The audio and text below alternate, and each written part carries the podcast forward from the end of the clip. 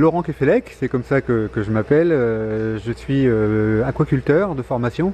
Je me suis principalement occupé d'élever des crevettes pendant une dizaine d'années. On s'est mis à la recherche d'une pisciculture de truites euh, qui soit dans le cadre de l'agriculture biologique.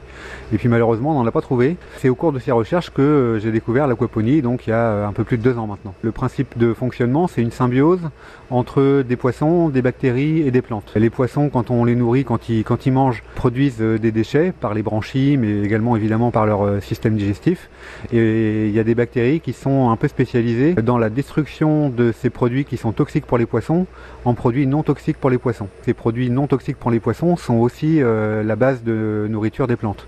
Donc on a réussi à créer comme ça des systèmes dans lesquels euh, c'est gagnant-gagnant pour les bactéries, pour les poissons et pour les plantes. C'est un circuit fermé, le seul intrant c'est la nourriture des poissons.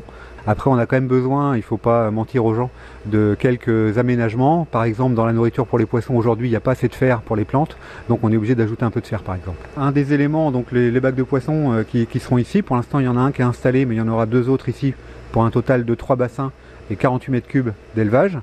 Derrière, dans le trou là-bas, on a le bac tampon. Donc c'est en fait l'endroit le plus bas du circuit, c'est celui dans lequel arrivent toutes les eaux en sortie du circuit d'élevage et en, sortie du circuit de culture. Et c'est là aussi qu'on a le filtre biologique, dont l'élevage de bactéries, dans deux cuves qui sont très aérées, dans lesquelles on a des supports euh, de culture.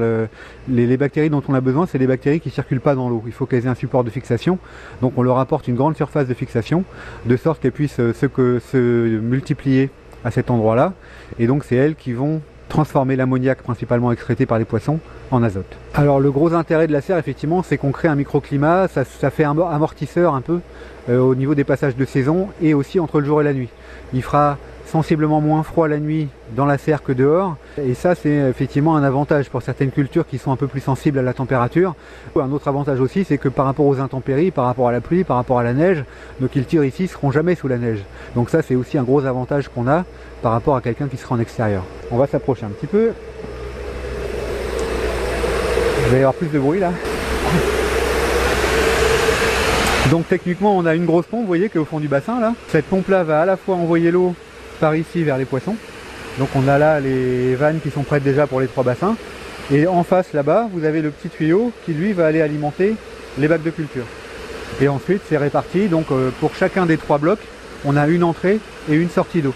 Et ensuite on a des U sous les allées qui permettent que l'eau circule entre les, entre les bacs.